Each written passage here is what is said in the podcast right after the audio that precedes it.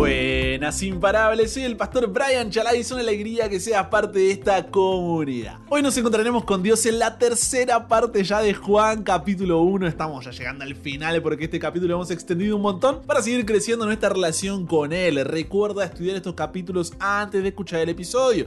Este no busca reemplazar tu estudio personal, sino motivarte y enriquecerlo. Si te queda alguna pregunta, el link está ahí en el grupo para que puedas mandar todas las preguntas y este fin de tienes la respuesta. La idea aquí es que podamos sacarnos todas las dudas y seguir aprendiendo más y más. Con eso dicho, ahora sí, conversemos. ¿Qué verdad aprendemos sobre cómo es Dios y su dirección para nuestra vida? Padre, gracias porque nos das la oportunidad de poder encontrarnos, de separar este tiempito. Sabemos que la vida a veces es una locura, pero podemos tener este tiempo para priorizarte a ti, para poder seguir conociéndote más, acercarnos más a ti, poder tenerte ahí en nuestros oídos, poder escuchar tu palabra. Y la verdad que es un momento de aire fresco, ¿no? Donde uno puede, al ver un Dios tan grande, pero a la vez tan cercano, decir gracias. Por lo cual, guíanos en este estudio, por favor, Padre. Bendice la vida de la persona que está orando conmigo, de este imparable, de este imparable, y que realmente su vida pueda siempre encontrar propósito en ti. En el nombre de Jesús oramos. Amén. Venimos diciendo que el Evangelio según Juan fue escrito hacia fines del siglo I. Jesús ya había muerto hace más de 50 años y el resto de los discípulos también había muerto. Solo estaba Juan, que en la época había sido un adolescente y no quedaba ya ni siquiera el apóstol Pablo.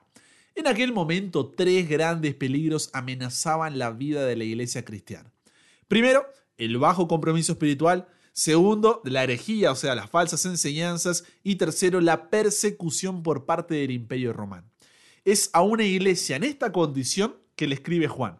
¿Cuál es el objetivo? Preguntémosle al propio Juan, que en el capítulo 20, versículos 30 y 31 dice, Hizo además Jesús muchas otras señales en presencia de sus discípulos, las cuales no están escritas en este libro, pero éstas se han escrito para que creáis que Jesús es el Cristo, el Hijo de Dios, y para que creyendo tengáis vida en su nombre. Anteriormente, en las otras dos partes que tienes que repasarlas y por ahí te las perdiste, no tiene desperdicio o aprovecha el fin de semana para ponerte al día después, pero vimos que en el principio era el verbo, en Juan 1.1, y su relación con y el verbo se hizo carne y habitó entre nosotros en Juan 1.14, comprendiendo un poco más la eternidad, la trascendencia, la inmanencia, la inmutabilidad de Dios. Y luego vimos la parte de y el verbo era con Dios y el verbo era Dios, donde entendimos que adoramos un solo Dios, pero este Dios existe al mismo tiempo en una sustancia y en tres personas, el Padre, el Hijo y el Espíritu Santo. Son tres personas que comparten una naturaleza fundamental. Es un Dios triuno. De forma que Jesús es Dios. Por lo que la relación padre-hijo no busca marcar una diferencia jerárquica, o sea, de quién es más importante que quién, sino funcional. ¿Quién cumple con qué dentro del plan de salvación? Tanto que esto lo vemos incluso en la oración. Cuando oramos, oramos al Padre en el nombre de Jesús no porque uno sea mayor que el otro, sino por la función que cumplen dentro del el plan de salvación. Pero todavía hay más, porque si Jesús es Dios, ¿cómo es que a la vez aquel verbo fue hecho carne y habitó entre nosotros? ¿Cómo puede ser Dios y ser humano? ¿Cuál es la relación entre esas cosas? Bien, no somos los primeros en hacernos estas preguntas. Ha estado desde siempre en la historia de la iglesia y ha llevado a diferentes controversias conocidas como cristológicas, que significa sobre el estudio de Cristo. Y esto ha sido a lo largo de los siglos. De una u otra manera, diferentes herejías antiguas han sobrevivido y otras se han renovado, así que es importante conocerlas. Pero, para hacerlo, necesitamos tener en claro un concepto, el concepto de naturaleza. ¿Qué viene a tu cabeza cuando digo la palabra naturaleza?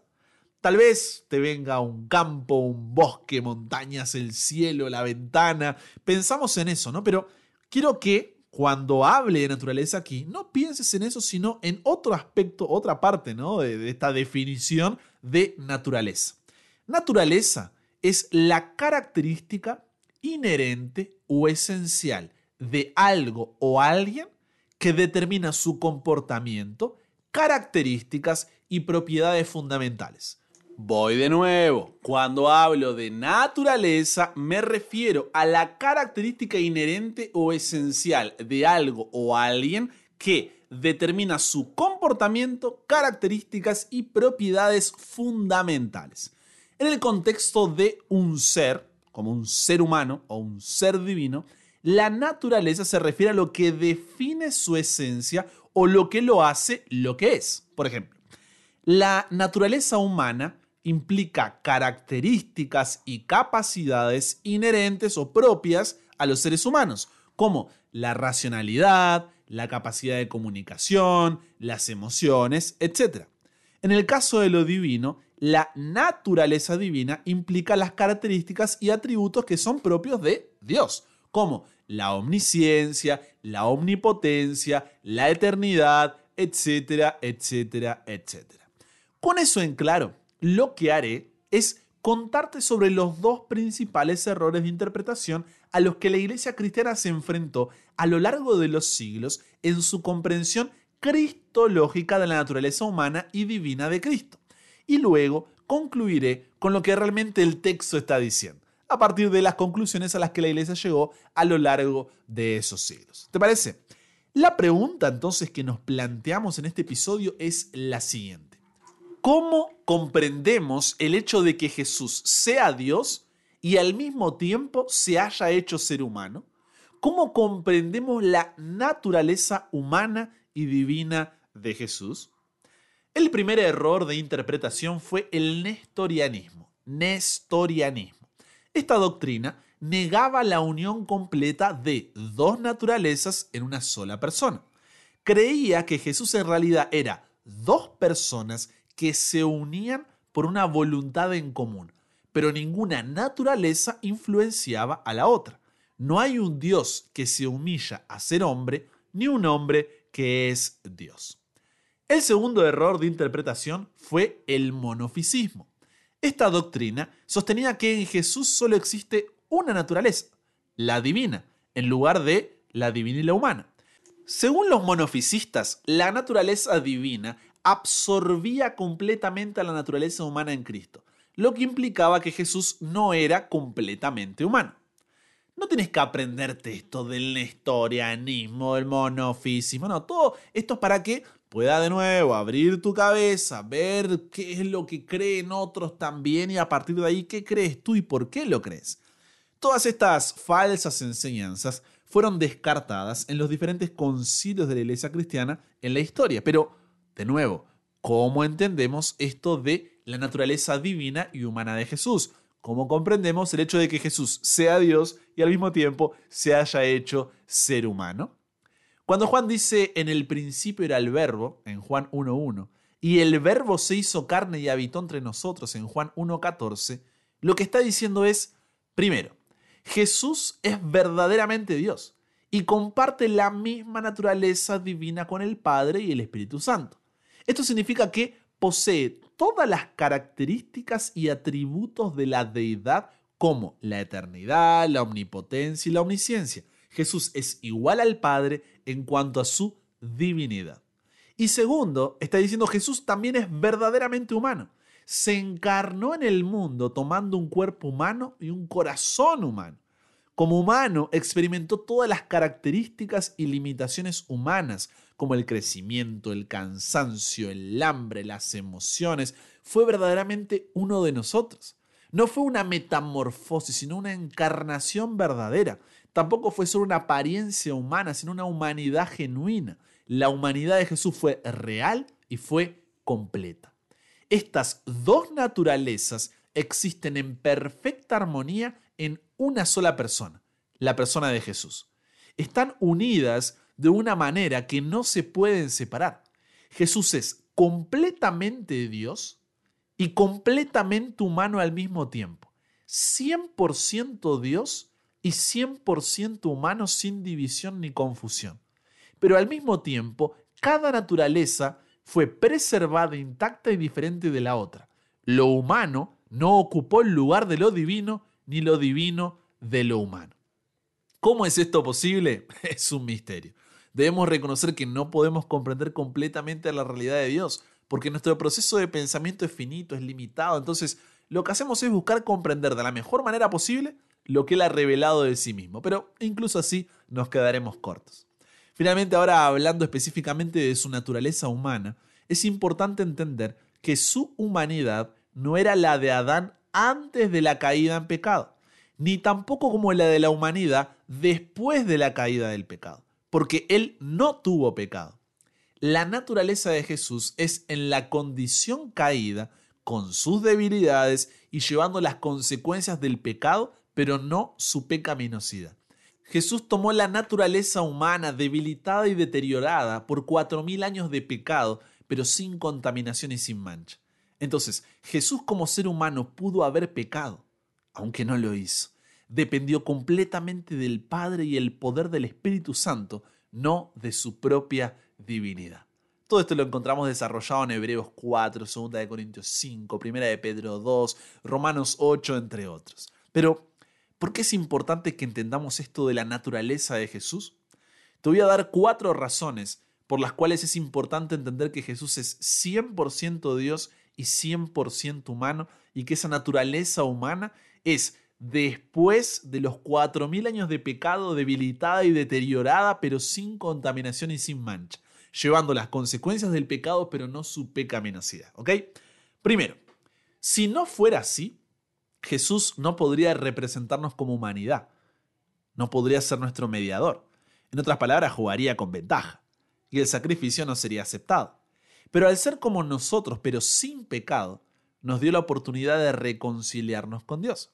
Esto significa que cuando sientas que no mereces o no eres digno del perdón, es cierto, pero el perdón de Dios no depende de ti, sino de Jesús. Cristo fue tratado como tú mereces para que tú puedas ser tratado como Él merece.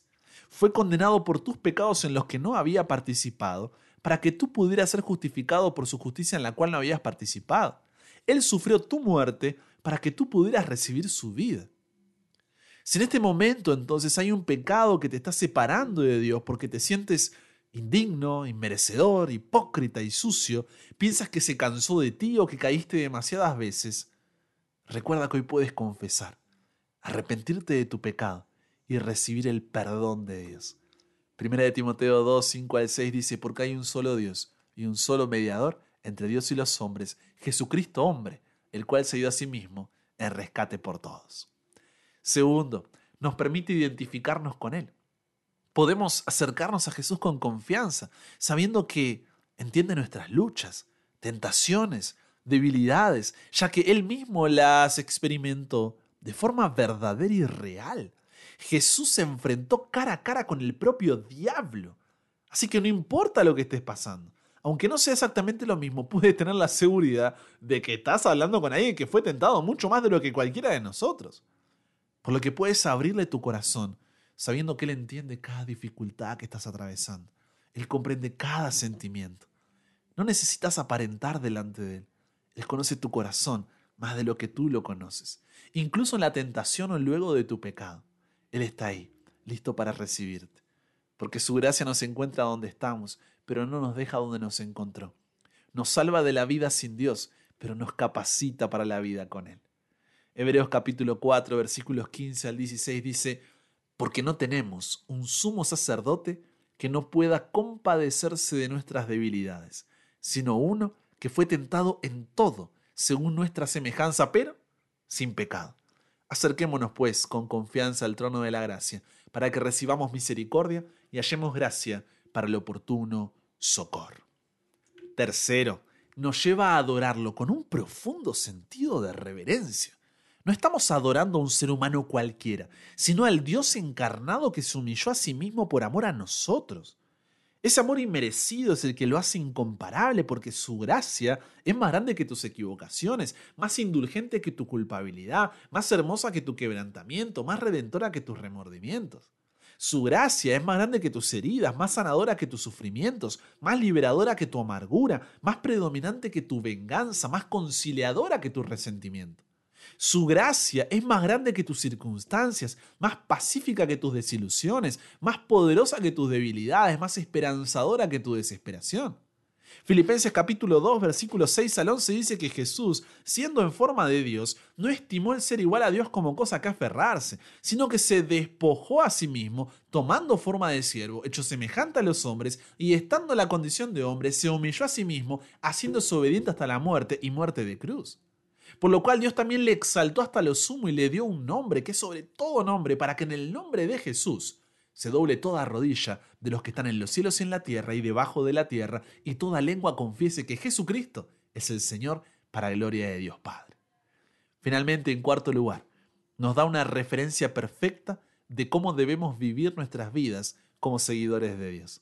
Tenemos un modelo al cual imitar en cada área de nuestra relación con Dios. No es en seres humanos que muchas veces nos terminan fallando que debemos colocar nuestros ojos, sino en Jesús. Tu forma de pensar, sentir, actuar es moldeada con lo que alimentas tu mente y el tiempo que la expones a ese tipo de alimento.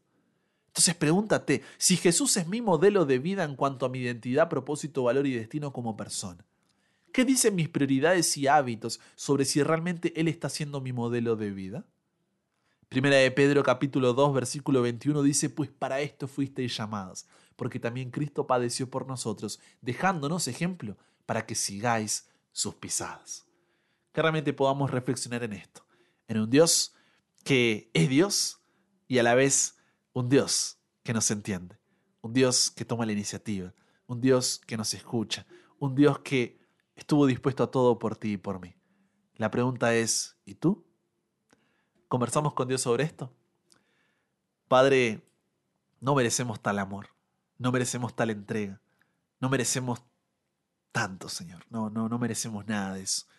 Y es por eso que, en primer lugar, te agradecemos. Te agradecemos por un amor incomparable. Un amor que nos atrae hacia ti. No podemos resistir ese amor. Padre, muchas veces nos miramos a nosotros mismos y vemos imposible salvarnos. Pero ayúdanos a hoy a colocar los ojos en Jesús para ver imposible perdernos, porque solamente a través de Él es que encontramos la salvación. Por lo cual, Dios, que este tema no, no sea un tema más, sino que podamos reflexionar. Gracias porque Jesús nos representa como humanidad y es nuestro mediador. Gracias porque podemos identificarnos con Él, porque podemos adorarlo por quien Él es y sobre todas las cosas porque podemos cada día mirar a Él y vivir una vida para tu gloria y para tu honra. Nos entregamos hoy a ti, Dios. Cámbianos, renuévanos, transfórmanos, somos tuyos. En el nombre de Jesús oramos. Amén con eso llegamos al final. Comparte con otros lo que aprendiste hoy. Súmate a la comunidad en WhatsApp totalmente gratis si todavía no lo has hecho. Para recibir allí una notificación en tu celular cada mañana. Escuchar los episodios sin conexión. Tener material extra. Hacer tus preguntas. De paso, ya está el link ahí en el grupo. ¿Tienes preguntas? Hazlas, aprovecha. Al fin estoy respondiendo ahí. Así que accede también a otro tipo de contenido que vamos a ir desbloqueando. Esto es una comunidad en construcción. Cada vez traemos cosas nuevas. Y te espero en el siguiente para que nunca pare de aprender y nunca pare de crecer. ¿Por qué? Porque hasta el cielo no paramos.